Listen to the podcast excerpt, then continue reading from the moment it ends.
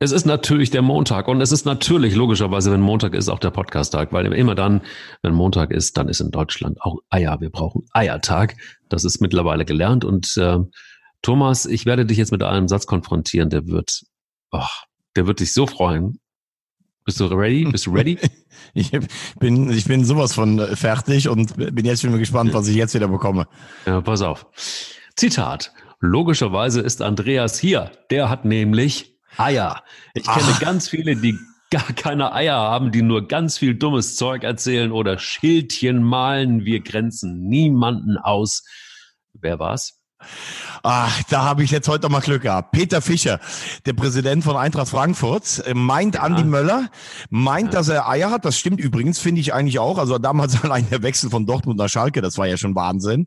Ja. Und äh, Peter Fischer hat übrigens auch, glaube ich, äh, richtige Eier. Der, mit dem habe ich letztes Jahr in Kharkiv mal ein Interview gemacht vor dem Spiel von Eintracht Frankfurt bei Schachtja Donetsk. Die mussten umziehen wegen des Bürgerkrieges nach Kharkiv und ich habe ihn gefragt, was er denn gegen die Kälte macht. Es war unfassbar kalt. Ich glaube, es waren minus 20 Grad, lange Unterhose oder Wodka und da hat er zu mir gesagt, junger Freund, lange Unterhose nie, aber drei Wodka habe ich schon. Also der Typ hat auch, der Typ hat, sicher, hat sicherlich auch ganz dicke Eier. Wir brauchen Eier.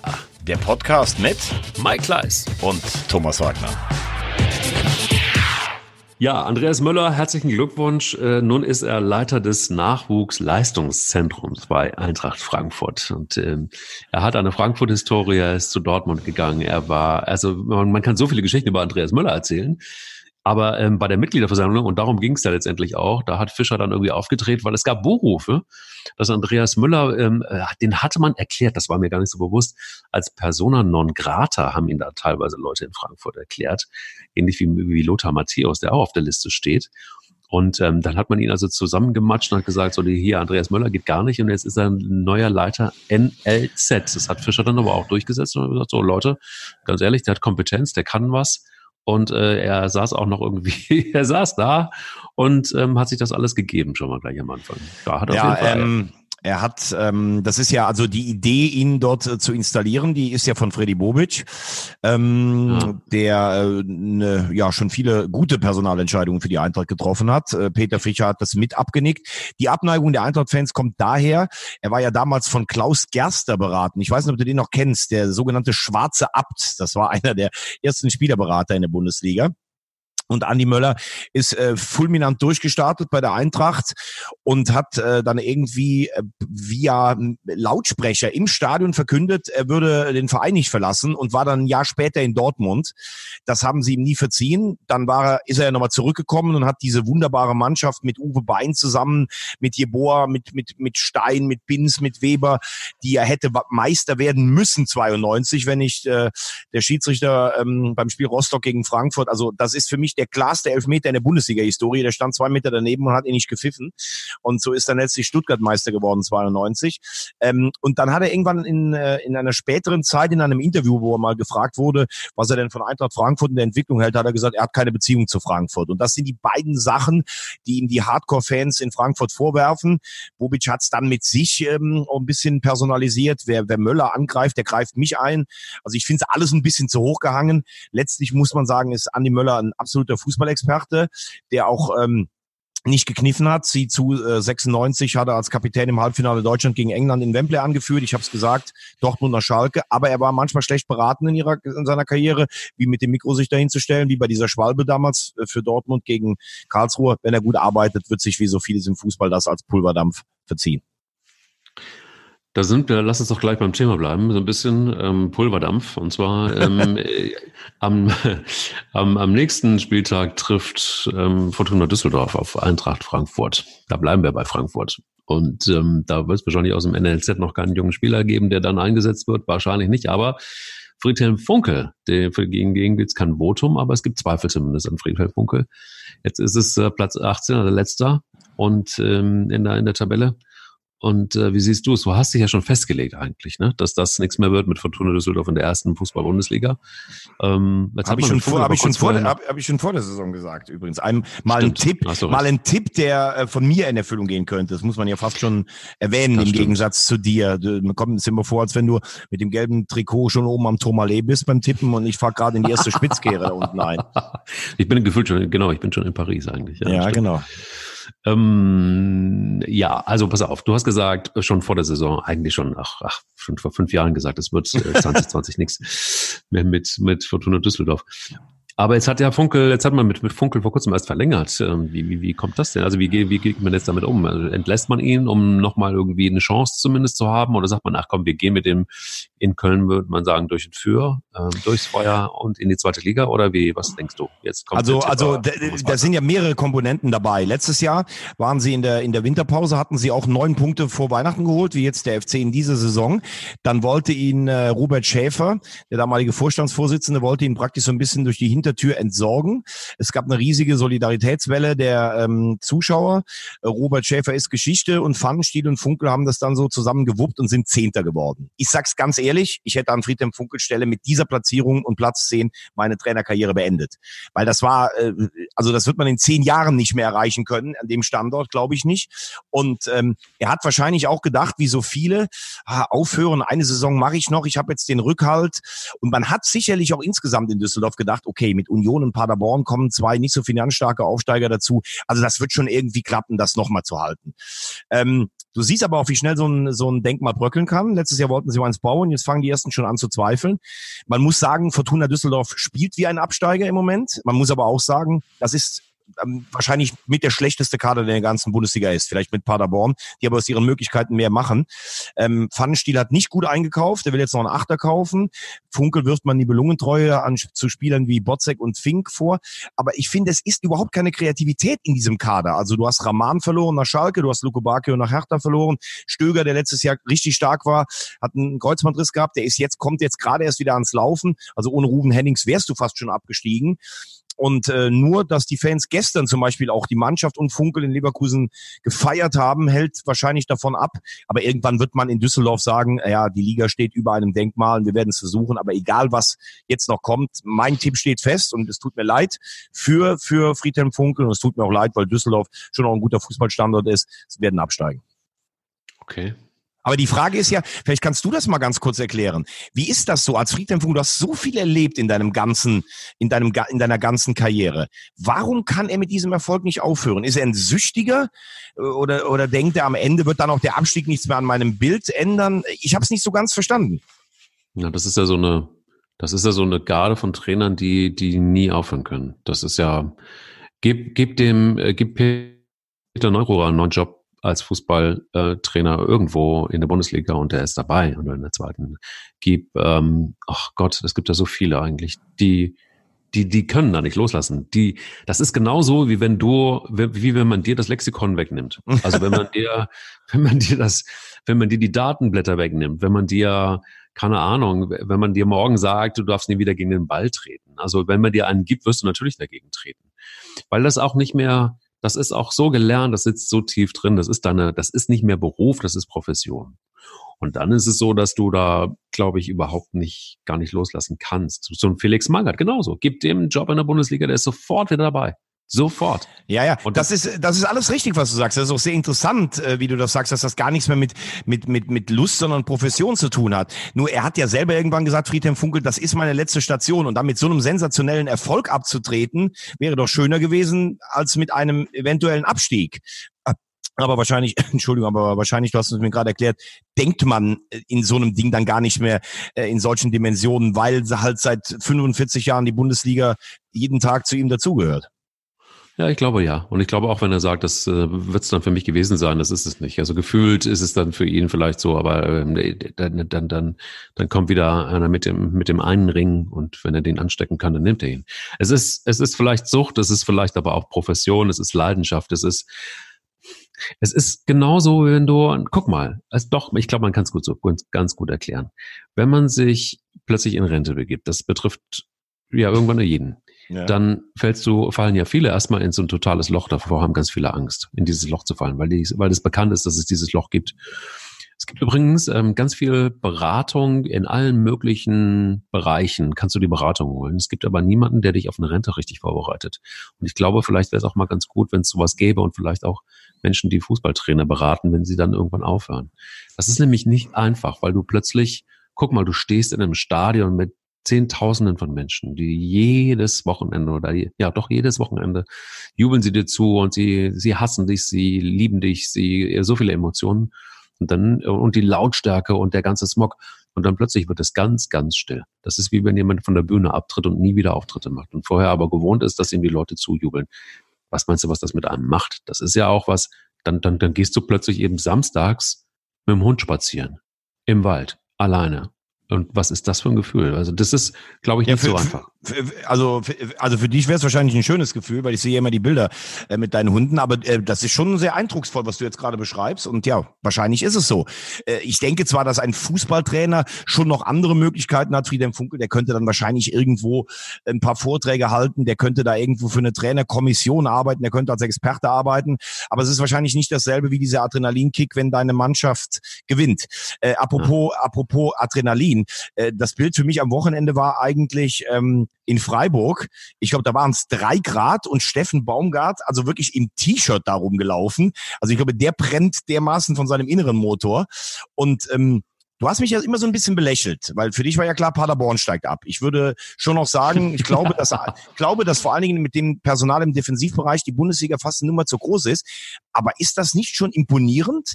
Die gewinnen in Bremen, die gewinnen jetzt in Freiburg bei deinem Posterboy Christian Streich. Völlig verdient im Übrigen, auch in Unterzahl. Also mir nötigt das schon Respekt ab. Volker Finke hat gestern im Doppelpass ähm, gesagt, die spielen so wie wir damals im allerersten Jahr, als wir aufgestiegen sind, eigentlich vom Personal keine Chance, aber halten ihr Konzept do durch und spielen einfach immer nach vorne. Und gerade in Zeiten, wenn ich immer höre, gegen Pressing, schnelles Umschalten, abklappende Acht oder sowas, finde ich das einfach herzerfrischend. Wie findest du das, was Paderborn spielt? Also eigentlich Desperados, die alle abgeschrieben haben und die spielen einfach immer weiter und gewinnen dann ab und zu auswärts.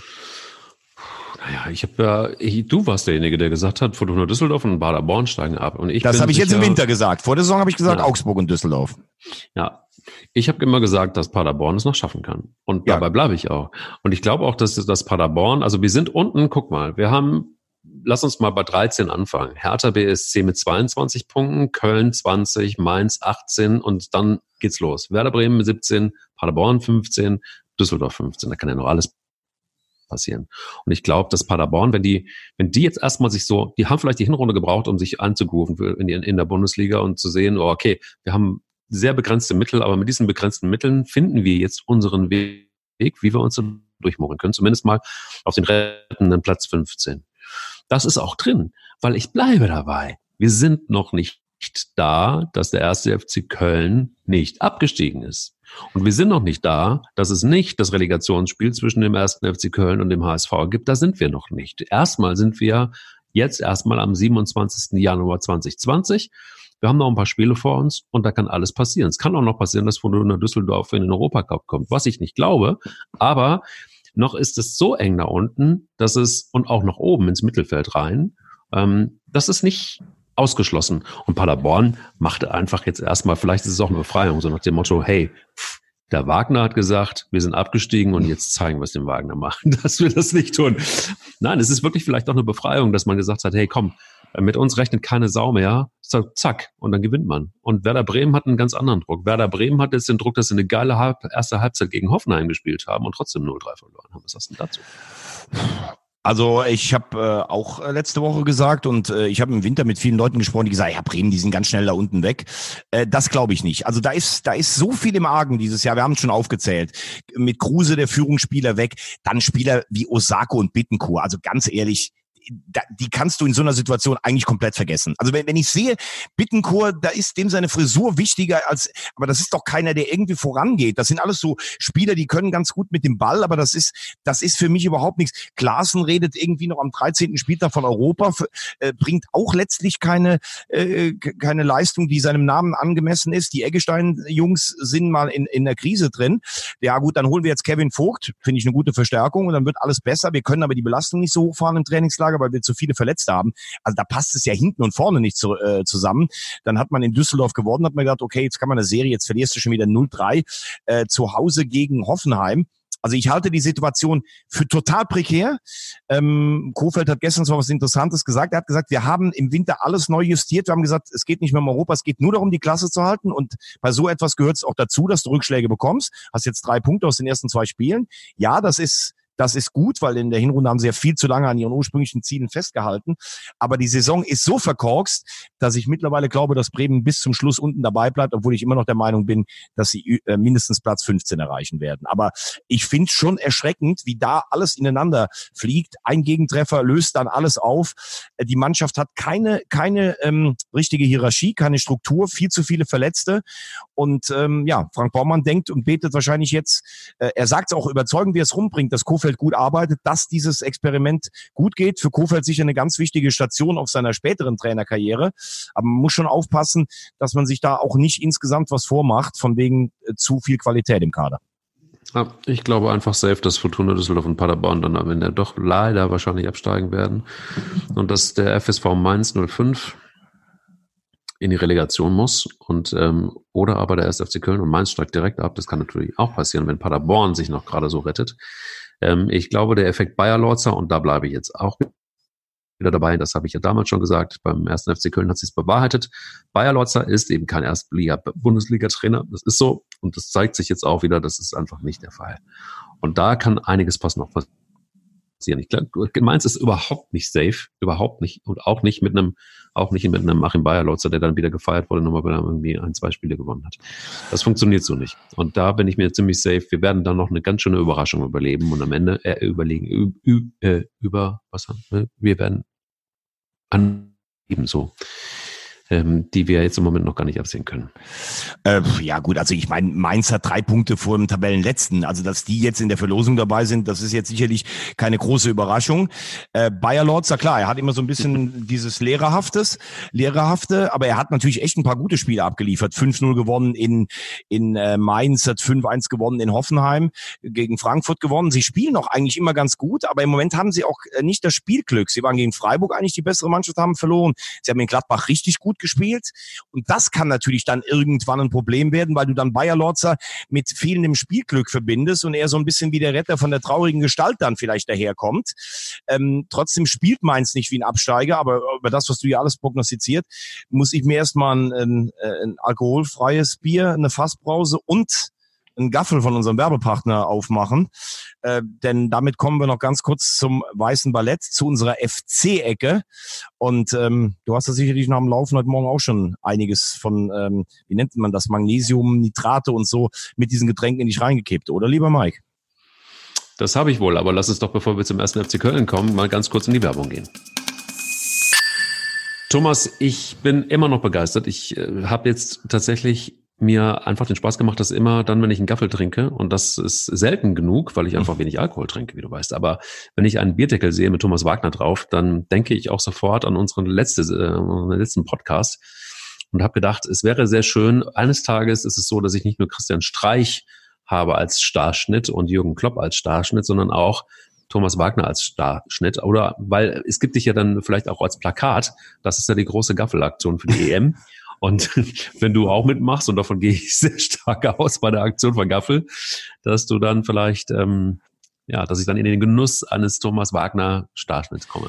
Also das Problem oder beziehungsweise das Gute ist ja, es können ja, es kann ja eigentlich jeder mitmachen. Also es soll so zeigen, Köln als weltoffene Stadt. Es gibt viele Fußballfans hier. Du kannst dich in einem Utensil oder im Trikot eines der beteiligten Mannschaften abfilmen lassen, abfotografieren lassen, lädst das hoch unter Hashtag Gaffelfan und äh, dann wird ähm, unter diesen Motiven ausgesucht Plakatwände. Ich habe allerdings gehört, dass in der Jury von fünf äh, drei Frauen drin sind und ich habe die große Befürchtung, dass wenn du dich da so nach dem Laufen elegant, ich kenne ja deine Pose, wenn der so leicht, fast schon leicht arrogant in diese Kamera reinlächelst, wahrscheinlich mit deinem Schweden, mit dein, wahrscheinlich mit deinem Schwedentrikot, dann wirst du hier, wird alles vollgepflastert werden von dir.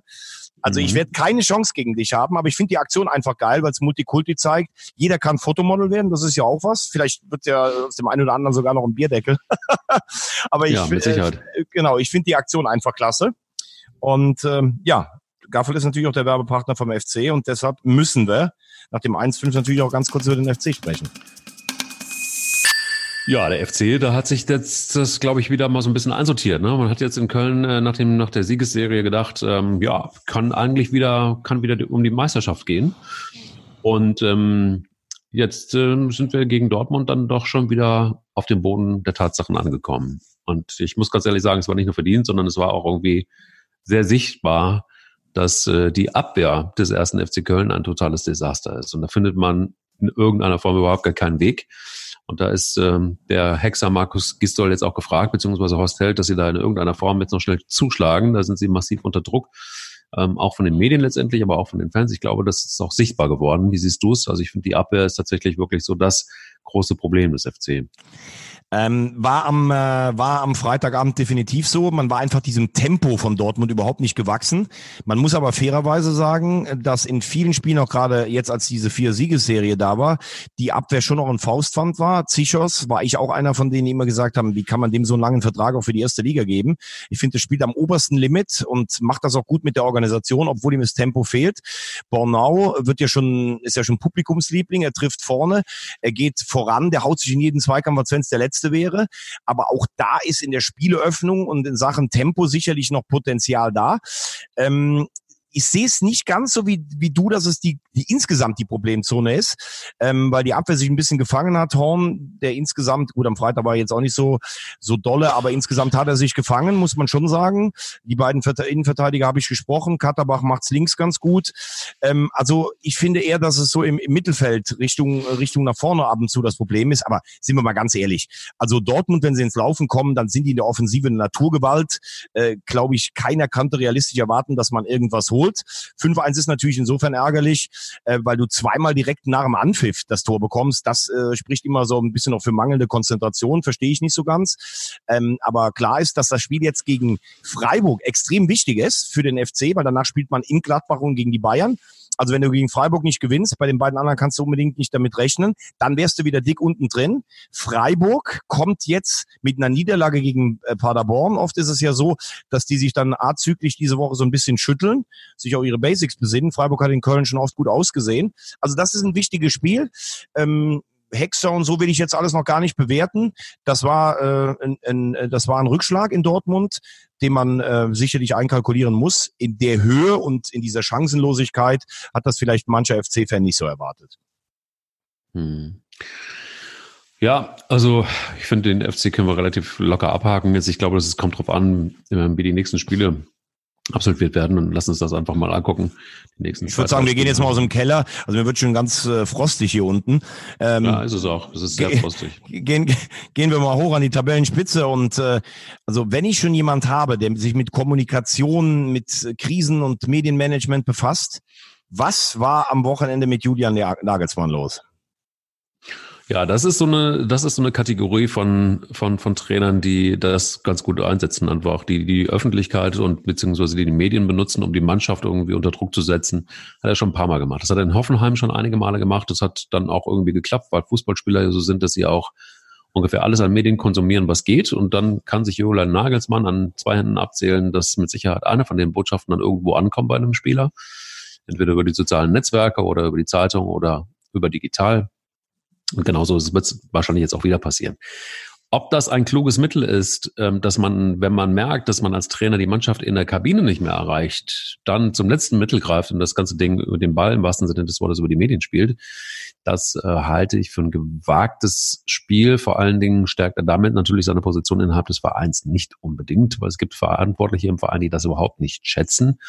Ähm, Minzlaff zum Beispiel ist da einer von, der mag das selber nicht, der, ist selber gerne vor der Kamera, aber anderen gönnt er das nicht.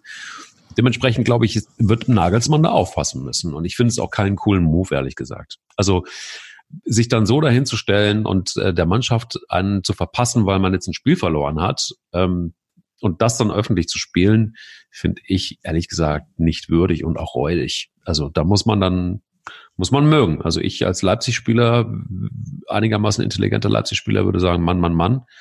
Ähm, warum muss er das tun? Also er kann es mir ja auch einfach mal sagen im Training oder keine Ahnung. Und wenn, wenn er der Meinung ist, dass wir privat zu viel Quatsch machen, dass wir privat irgendwie zu viel feiern gehen, Mist essen und nicht genug trainieren, dann kann er das ja sagen. Kann er, dann macht man da was dagegen, dann diskutiert man das aus. Aber dann das, den Ball so zu spielen, finde ich, finde ich schwierig. Was denkst du?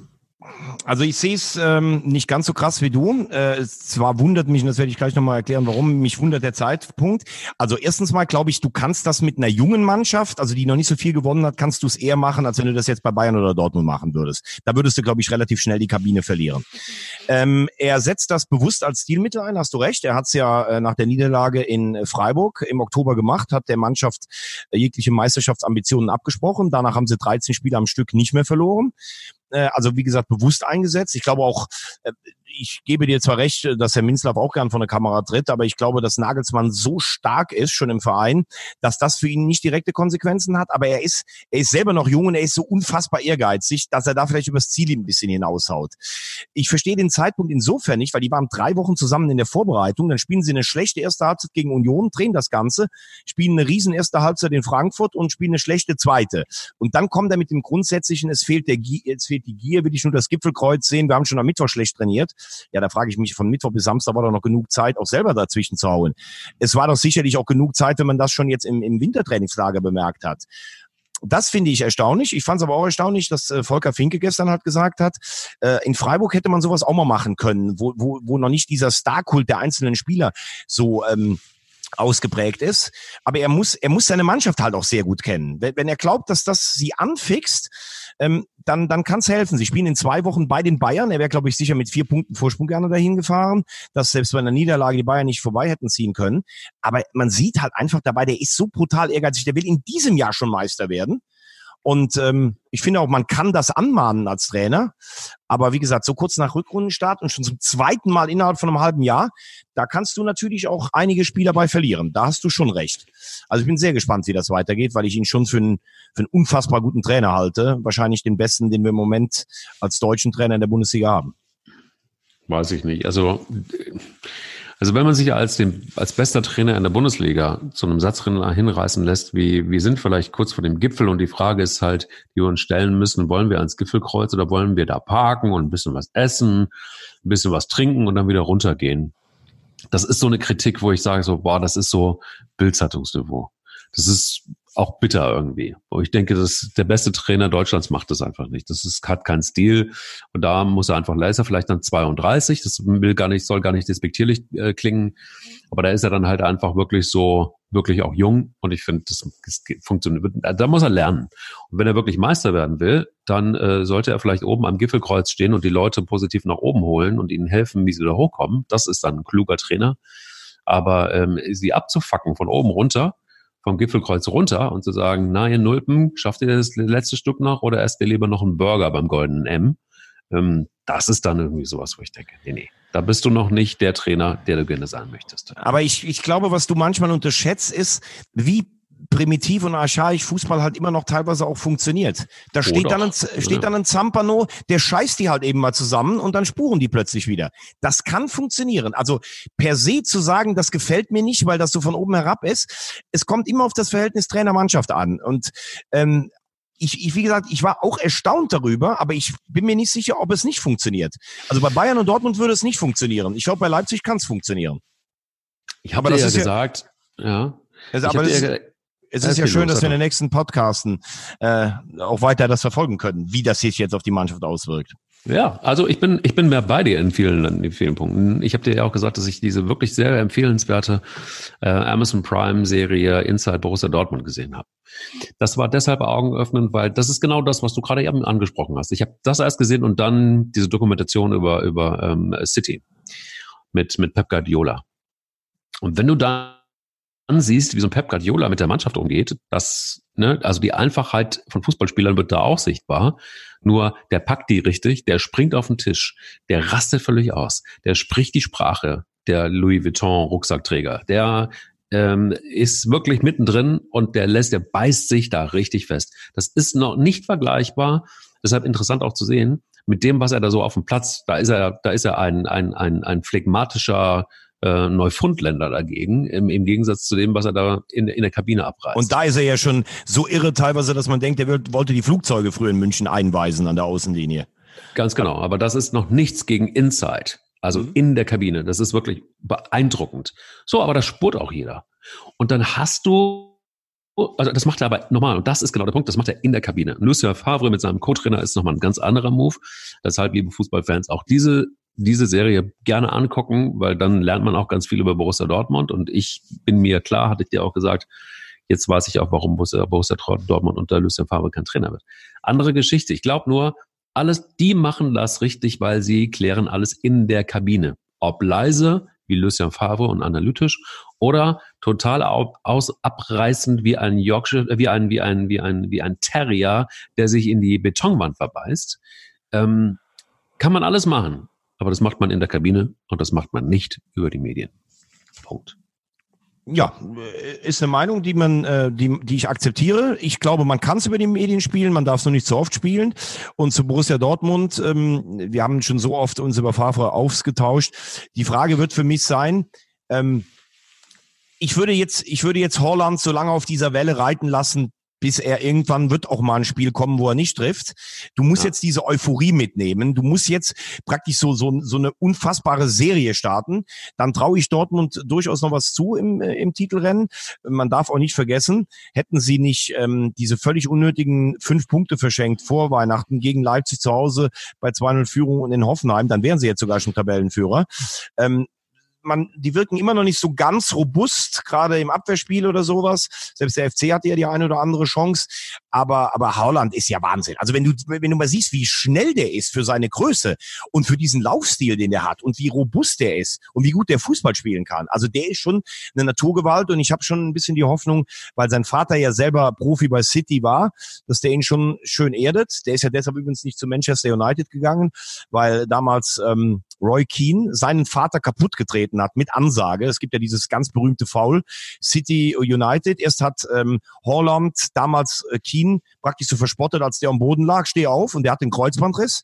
Und er hat ihn dann im nächsten Jahr mit Anlauf und allem einfach kaputt getreten. Also wenn du dir das auf YouTube anguckst, ist eines der brutalsten Fouls, was ich jemals gesehen habe. Und deshalb hat Holland ja gesagt, sein Sohn geht nicht zu United. Also gut für Borussia Dortmund und äh, mit dem in der Verfassung, wenn ein Lauf entsteht, auch mit Meisterschaftschancen. Aber, sage ich ganz bewusst mit Aber und auch mit ein bisschen Trauer in der Stimme, seit dem Wochenende heißt der Top-1-Favorit dann wahrscheinlich leider doch wieder Bayern München. Was war das für ein Statement, deiner Meinung nach? Ja, das also, du hast ja deinen, deinen persönlichen besten Bundesliga-Trainer schon auserkoren mit Julian Nagelsmann und ich sagte jetzt eisenhart, der beste, im Moment beste Bundesliga-Trainer ist Hansi Flick. Und das kann ich dir auch begründen, weil er tatsächlich aus dieser Mannschaft wieder eine Mannschaft geformt hat. Er hat dafür gesorgt, dass Thomas Müller den Freiraum hatte, den er braucht und äh, tatsächlich jetzt plötzlich dann wieder auch wieder medial gespielt, das Ganze, aber wirklich wieder empfohlen wird für, für die EM. In der Form, in der Form auch völlig zu Recht, wie ich finde. Und Hansi Flick hat dafür gesorgt, dass die sich, dass sich diese Mannschaft berappelt hat und plötzlich einfach direkt hinter Leipzig hängt. Schalke mit 5 zu 0, 5 zu 0 ähm, aus München wieder nach Hause schickt. Eine Mannschaft, die mega gut aufgestellt ist, mit der David Wagner gerade viel Arbeit gehabt hat, äh, sie langsam etabliert hat und auch Richtung Europa geschickt hat. Und dann kommen die Bayern und machen alles platt und die Mannschaft funktioniert und die haben geilen Fußball gespielt. Und äh, jetzt kann man natürlich sagen, oh, wie langweilig.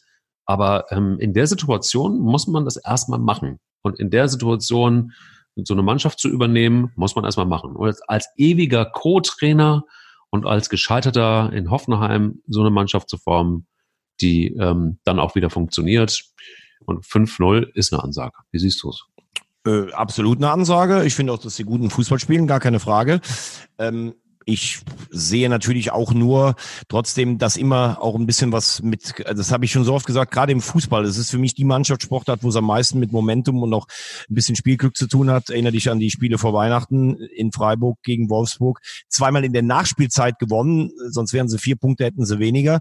Und da würden wir jetzt noch nicht so optimistisch äh, daherreden. Was er aber definitiv geschafft hat, du hast recht, äh, er hat Thomas Müllers Rolle äh, gestärkt. Ich habe das schon ein paar Mal gesagt. Ich glaube, wenn du Thomas Müller nicht spielen lässt, hast du bei Bayern ein Problem weil der auch kein kein Ersatzspieler ist, der das für sich behält.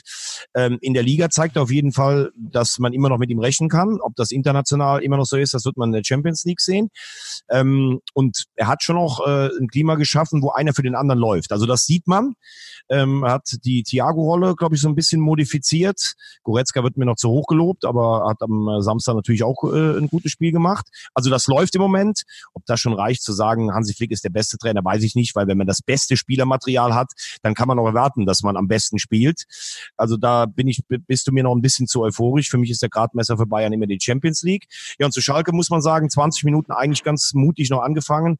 Dann ein kapitaler Torwartfehler, obwohl der Junge nachher noch ganz gut gehalten hat und letztlich dann hat auch der Mut das Ganze total verlassen. Aber das wäre jetzt eh für mich mal eine Frage. In dieser ganzen aufgeheizten Atmosphäre in Schalke, Nübel oder Schubert, weiß ne? Ich weiß gar nicht, ja, ich dachte es mir schon. Ja. Was, was ist jetzt, was muss, was muss David Wagner jetzt machen? Also ich stelle es mir so vor, du musst einerseits natürlich beachten, wer ist der bessere der beiden Torhüter? Denn Schalke hat in diesem Jahr die Chance nach Europa, vielleicht sogar in die Champions League zu kommen. Das muss das erste sein. Wenn ich aber sage, Nübel ist für mich nur fünf Prozent besser als Schubert und den probiere ich auch so ein bisschen aus, kann der im nächsten Jahr das Ganze schultern, die Nummer eins zu sein, ähm, vertraue ich dann auf den. Fakt ist vom rein fußballerischen her, hat Nübel diese Saison nicht so gut gespielt wie in der letzten teilweise, weil ich glaube, ihn das ganze Transfertheater auch äh, belastet hat.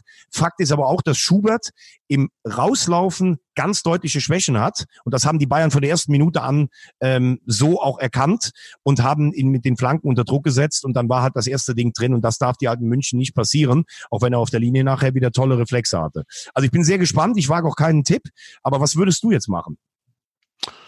Na, ich würde jetzt erstmal sagen, ich habe ja alle erlebt. Sepp Meyer, Oliver Kahn und jetzt Manu. Ich habe größten Respekt vor Sepp und Olli. Die waren absolute Weltklasse. Aber was Manuel geleistet hat, war nochmal was anderes. Er hat das Torwartspiel auf ein neues Niveau gehoben. Von wem ist das Zitat? Äh, das habe ich diese Woche irgendwo gelesen. Hat's Karl-Heinz Rummenigge, Karl-Heinz Rummenigge ja, gesagt? Das war Killer Kalle. Killer genau. Ja, genau, genau, ja, ja. Killer Kalle. Hm? So, die haben jetzt also im Grunde genommen, er hat ja dann auch in einem langen Interview, dann hat er irgendwie auch den, dann diesen Move von, von, von, von Nübel nochmal verteidigt und, äh, und, und, und auch, äh, äh, Brazzo dann auch gelobt nach dem Motto, ja, wenn man schon so einen Spieler dann ablösefrei Aber du weißt, ich lobe die Bayern eigentlich fast nie. Aber da gebe ich ihm vollkommen recht. Also, dass du dich ums wahrscheinlich größte deutsche Torwarttalent bemühen musst und dass Brazzo das geschafft hat, also das würde ich sogar sagen, richtig gemacht aus Bayern Sicht. Die Frage Absolut. ist ja, das haben wir auch schon ja. gehört, was will Nübel hinter Neuer fünf Jahre versauern? Aber ja, nix, aber das ist nochmal ein anderes Thema. Du hast mich ja gefragt, ja. aber ich, ich, ich wollte es natürlich deshalb beantworten, weil ich dieses ja. Zitat natürlich auch ganz lustig fand, weil es hat man Manuel Neuer plötzlich das Denkmal endlich auch medial gesetzt, dass, äh, dass, dass äh, Sepp Meyer und, und äh, Oliver Kahn nie hatten. Krass, finde ich. Also das finde ich schon wirklich eine krasse Aussage. So, wenn wir jetzt also in der Torwartsituation sind, und das ist dann nicht zu trennen vom F also FC Bayern und Schalke 04, weil wir die Problematik Nübel eben haben. Es ist das dämlichste überhaupt, also wirklich das dämlichste überhaupt, Nübel nicht spielen zu lassen, weil man einfach beleidigt ist und weil man glaubt, allen Ernstes glaubt, dass so ein Schubert dann einfach in seine einfach mal übernehmen kann und es ist und einfach weil man sagt so ja dem zeigen wir es jetzt, weil er irgendwie dieses Spiel, das er gespielt hat irgendwie auch das war nicht cool, das war nicht geil, das macht man hier auf Schalke nicht, stimmt ja auch, ist so. Es ist genauso, man macht das so nicht. Und als ein Nübel, so wie er das gemacht hat, das ist einfach komplett Kacke gewesen. So, aber Trotzdem muss man dann so professionell sein und muss sagen, liebe Leute, wir haben hier aber auch noch eine Rückrunde zu spielen und wir haben hier auch noch Pflichten der Fans, also wir sind verpflichtet den Fans gegenüber und wir können da kein Risiko eingehen. So viel Professionalität muss dann eben sein und die hat man da nicht auf Schalke. Und ich frage mich, warum hat man die nicht? Warum? Und ich glaube, das ist so ein bisschen ein Schalke-Problem. Man glaubt immer Champions League spielen zu müssen oder mindestens Europa, aber man verhält sich so nicht. Man hat immer tolle Einkäufe, man hat immer große Namen, aber insgesamt hat man nicht die Professionalität, die dann leider ja. so ein aber, Bayern aber, München hat. Aber wo, woran machst du das fest? Also das sehe ich in dem Falle komplett anders. Also ich, ich finde es eigentlich, es war total überflüssig, ihn vor der Saison zum Kapitän zu machen, weil du konntest dran fühlen, dass der sich schon für die Bayern entschieden hat. Aber wenn man als Statement sagt, wir akzeptieren natürlich die Entscheidung, verstehen müssen wir sie nicht und eine Diskussion jetzt auch aufläuft, weil die Fans sagen, den wollen wir nicht mehr sehen. Was hat der Schalke bisher schlecht gemacht? Sie haben ihn ja nicht suspendiert oder sowas. Also das sehe ich komplett anders. Äh, ich bin jetzt nur mal gespannt, was Wagner macht. Also ich kann es schlecht äh, letztlich nicht einschätzen, weil ich ich kein torwartspezifischer Trainer bin. Ich sage nur, den Schubert jetzt rauszunehmen, weil du sagst, der scheint dem Druck nicht gewachsen zu sein. Das würde ja sagen, okay, dann traue ich Schubert insgesamt nicht zu auf Schalke. Dann muss ich mich um einen neuen Torwart bemühen, auch für die neue Saison. Denn ein junger Torwart muss auch Fehler machen können und muss daraus gestärkt rauskommen oder er ja. schafft es einfach nicht. Aber also, dass es eine Diskussion gibt nach diesem katastrophalen Verhalten von Nübel auf Schalke, das finde ich jetzt, also ich finde nicht, dass Schalke bisher was unprofessionell da gemacht hat. Naja, aber warum? Also weil man ist, ist denn, wenn man beleidigt ist, ist man, ist, ist man da gut beraten, äh, beleidigt zu sein und zu sagen, so, ach nö, der hat mit, der will nicht mehr mit uns spielen, dann spielen wir auch nicht mehr mit ihm im wahrsten Sinne und holen uns, nehmen den Schubert und haben noch ein gutes Argument. Das ist doch nicht Bundesliga. Ja, aber der Schubert hat doch bisher gespielt, weil der, weil der gesperrt war. Es hat doch niemand Schubert aufgestellt, weil die jetzt beleidigt waren. Äh, ja, Nübel war wegen seinem Amok-Tritt gesperrt, bis jetzt. So, und wenn ja. Sie jetzt sagen würden, wir sind der Meinung, Nübel ist der bessere Torwart, aber wir sind beleidigt und stellen deshalb Schubert in die Kiste, dann wäre es unprofessionell. Da bin ich vollkommen bei dir. Aber du weißt ja noch gar nicht, wer am Freitag spielt. Und ich weiß nicht, ob Nübel so viel besser auch in seiner momentanen Verfassung ist als Schubert. Das kann ich letztlich nicht einschätzen. Schubert hat auf der Linie super gehalten, hat aber auch zwei okay, richtige ja. Kirschen bekommen. Ja, ne? Hast du recht. Ich habe gedacht, das wäre schon bei der die Sperre wäre schon beim beim jetzt beim Spiel beim letzten Spiel abgelaufen gegen Bayern. Stimmt, du hast recht. Ähm, ist jetzt erst abgelaufen. Insofern ist das dann erst spannend. Stimmt, nehme ich zurück. Absoluter Chor. Aber ähm, glaubst du allen Ernstes, dass Nübel im nächsten Spiel spielt? Glaube ich. Also wenn, wenn du mich jetzt fragen würdest, hier hast du ein Tausender, setzt drauf, dann würde ich glauben, dass Nübel spielt. Ich kann es überhaupt, also bei mir ist 51, 49 oder sowas. Ähm, mhm. Man darf, es ist, glaube ich, jetzt auch ganz gut für Schalke, dass das Spiel auswärts ist in Berlin, weil ich glaube, wenn Nübel jetzt auflaufen würde, wäre das schon auch für eine Belastung für eine Mannschaft zu Hause, weil das wird schon negative äh, Emotionen auf den Rängen schüren. Aber wenn er jetzt in Berlin gut spielt, dann wird es viele Pfiffe geben beim nächsten Heimspiel, aber das wird man dann auch irgendwann vergessen, weil man sagt, okay, der Erfolg der Mannschaft. Mannschaft. Ähm, ich glaube, dass es jetzt gerade äh, für Schubert fast zu viel ist, weil er dann noch mal mehr im Fokus wäre. Äh, der, der, der Wagner entscheidet sich für ihn als Nummer eins, aber der Nübel, der eigentlich Deutschlands bester Nachwuchstorhüter ist angeblich, sitzt auf der Bank. Ich würde, ich würde tippen Nübel. Ich würde es aber auch verstehen, wenn Schubert drin bleibt, weil er grundsätzlich natürlich schon ein Keeper ist, der ähm, der absolutes Potenzial hat. Und ähm, By the way, lass uns mal, bevor wir jetzt haben wir eigentlich alles, was oben war, schon ab, angesprochen. Äh, glaubst du, Marco Rose ist ja auch einer, der ein kleines Poster bei der hat. 3-1 mhm. gegen Mainz. Ähm, zum vierten Mal einen Rückstand gedreht. Das spricht ja für Moral in der Truppe. Das ist ja das Spiel in Leipzig jetzt. Ist das auch ein bisschen die Reifeprüfung, wenn Gladbach in Leipzig besteht, dass sie dann auch Meister werden können? Wie siehst du es? Ich habe es ja ganz oft schon gesagt, mir fehlt ein bisschen die Beständigkeit. Du hast recht, die haben es jetzt wieder gedreht. Insofern mag es sein, dass, dass sie das wieder, ja, auch wieder weiter nach oben bringt. Ich habe nur den Eindruck, dass sie nicht, also, hm, dass sie den Zug so ein bisschen verpasst haben. Aber das kann ich nicht wirklich begründen. Mir fehlt nach wie vor immer noch die Konstanz. Das ist in der Tat bei, bei so, bei dieser, bei Gladbach so immer noch der Fall.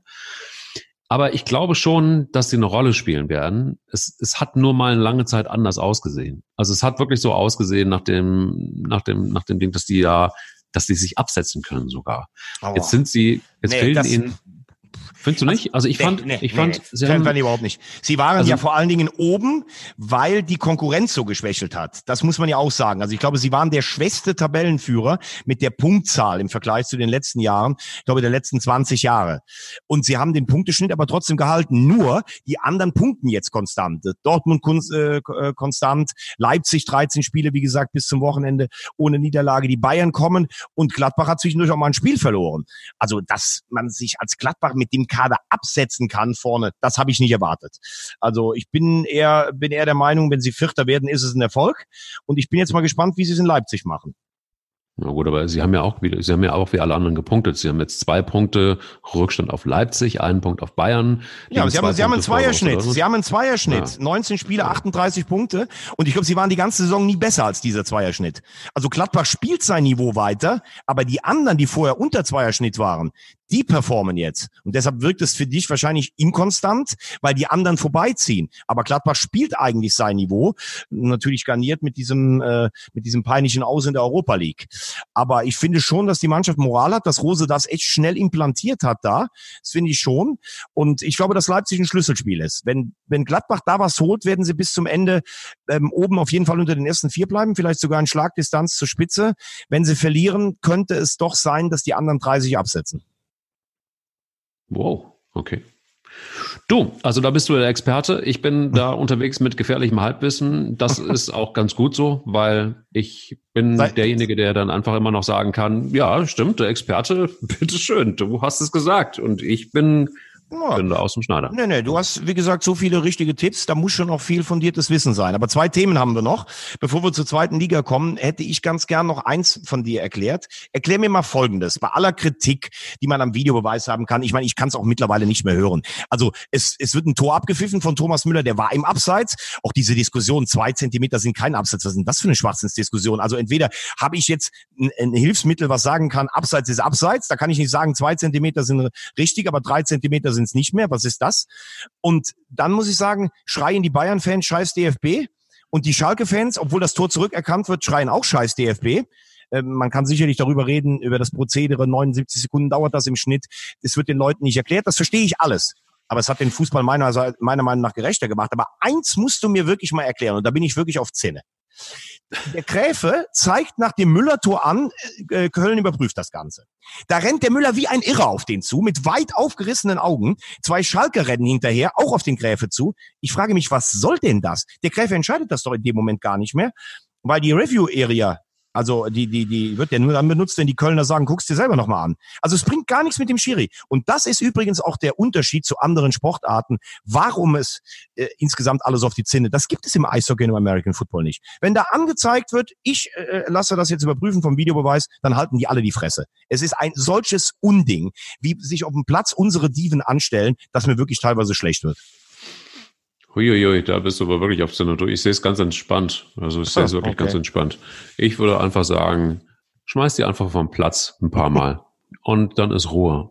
Wirklich, ohne Quatsch. Das ist Disziplinlosigkeit. Das ist irgendwie, das, das ist der Zwergenaufstand von Ich-AGs, die, die einfach irgendwie Oberwasser kriegen, die irgendwie glauben, dass ähm, das ist auch unfair. Also Unsportlichkeit wird ja normalerweise geahndet von einem Schiedsrichter. Und ich finde es unsportlich, einen Schiedsrichter, der sowieso, genauso wie du sagst, das nicht mehr in der Hand hat, weil die Entscheidung aus Köln kommt. Genau. Genau, genau das ist. Genau das ist. So, und dann denke ich mir so, okay, ihr Rotzbengel, ganz ehrlich, haltet doch einfach mal den Sabbel und wartet mal ab, was der Mann euch zu sagen hat.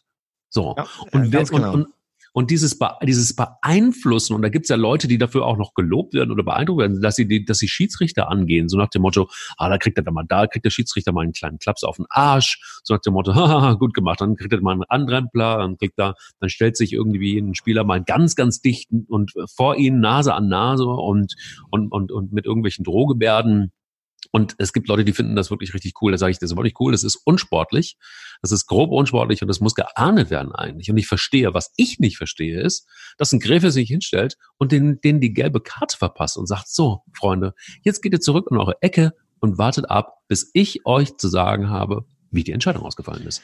Und warum man da nicht durchgreift, das verstehe ich nicht. Wenn du ein Trikot ausziehst, kriegst, hast du sofort die gelbe und du gehst den Schiedsrichter an, der nichts, gerade überhaupt nichts zu kamellen hat und, ähm, und, und versuchst ihn zu beeinflussen, was auch total daneben ist, sowieso per se, dann brauchen wir den Schiedsrichter auch nicht mehr.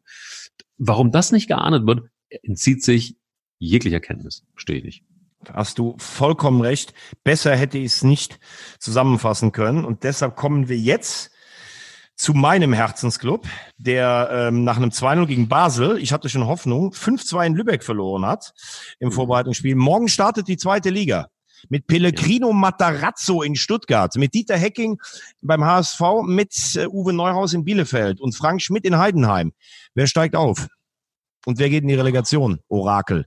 Orakel von Ehrenfeld, sag es mir. Das kann ich dir sagen, lieber Thomas. Sitzt du? Ja, ich sitze. also, der VfB Stuttgart wird nicht aufsteigen. Ähm, der Hamburger SV wird aufsteigen, Arminia Bielefeld wird auch aufsteigen. Und die Frage ist, ist es Heidenheim, die in die Relegation müssen? Oder ist es Erzgebirge Aue? Ich habe dir das damals schon gesagt, vor ein paar Wochen gesagt. Die sind für mich immer noch ein Kandidat für den Relegationsplatz. Der also ich sage dir jetzt, ich sage dir jetzt mal eins. Wenn Aue unter den ersten drei landet, Aue, wie mein äh, Freund und Kollege Steffen Freund sagen würde, ja. dann schwöre ich dir, fahre ich mit dem Zug nach Aue. Ja. Oder, oder wir treffen uns in Dresden, fahren mit dem Fahrrad die 100 Kilometer nach Aue und schlafen im blauen Engel. Das ist eine Kneipe, da wird ein Bier gebraut, dem Wein zugesetzt wird. Also wenn du da rauskommst, dann denkst du, das Lössnitztal ist über deinen Kopf zusammen, ist über deinem Kopf zusammengebrochen. So. Das garantiere ich dir. Wenn, da lade okay. ich dich hin ein, dann fahren wir nach Aue. Das finde ich gut. Und, und, und wir trinken irgendwie noch ein Pfeilchen. Wir trinken noch ein Pfeilchen, ganz genau, ganz genau. Also ich würde jetzt sagen, bitte, ich habe jetzt geguckt, wir haben 50 Minuten Podcast und du hast gesagt, der HSV steigt auf. Lass uns einfach abbrechen in dem Moment. Ich will gar nicht ja. mehr, mehr darüber reden. Aber ja. du brauchst sicher noch den, das, das Sahnebisee hätte ich gerne noch der Woche. Das Sahnebisee? Ja. Also in der Nachtisch, die gute News, der, die, die gute Geschichte der Woche. ja, es gibt einen Satz, äh, den, den ich unheimlich sympathisch fand, weil er nämlich stimmt. Und ähm, wir haben sehr, sehr relativ viel auch schon über Haaland gesprochen, der beim BVB ja im Moment so ein bisschen der Messias ist und der Erfolgsgarant. Und ähm, Mats Hummels, der Rückkehrer, hat über Haaland gesagt, er glaube nicht, dass er abheben wird. Und das finde ich so sympathisch und das finde ich so gut. Das ist einfach ein, dass Mats Hummels das nicht nur sagt, sondern das auch glaubt und dass ich auch glaube, dass so ein Halland einfach der Bundesliga gut tut, weil er einfach einen guten Job macht, weil er Tore schießt, weil er sich da sofort integriert hat, weil er mich mit dem Auto irgendwo auf der Autobahn rumrast, bisher jedenfalls nicht, weil es einfach Hoffnung macht darauf, dass man einfach einen coolen Fußball spielen kann, ein cooler Typ sein kann, ähm, ohne dass man äh, anders auffällig werden muss. Und auch das, lieber Thomas, ist ein komplettes Insti Indiz dafür, wenn man mit Fug und Recht behaupten kann, ah ja, wir, wir brauchen Eier. Eier.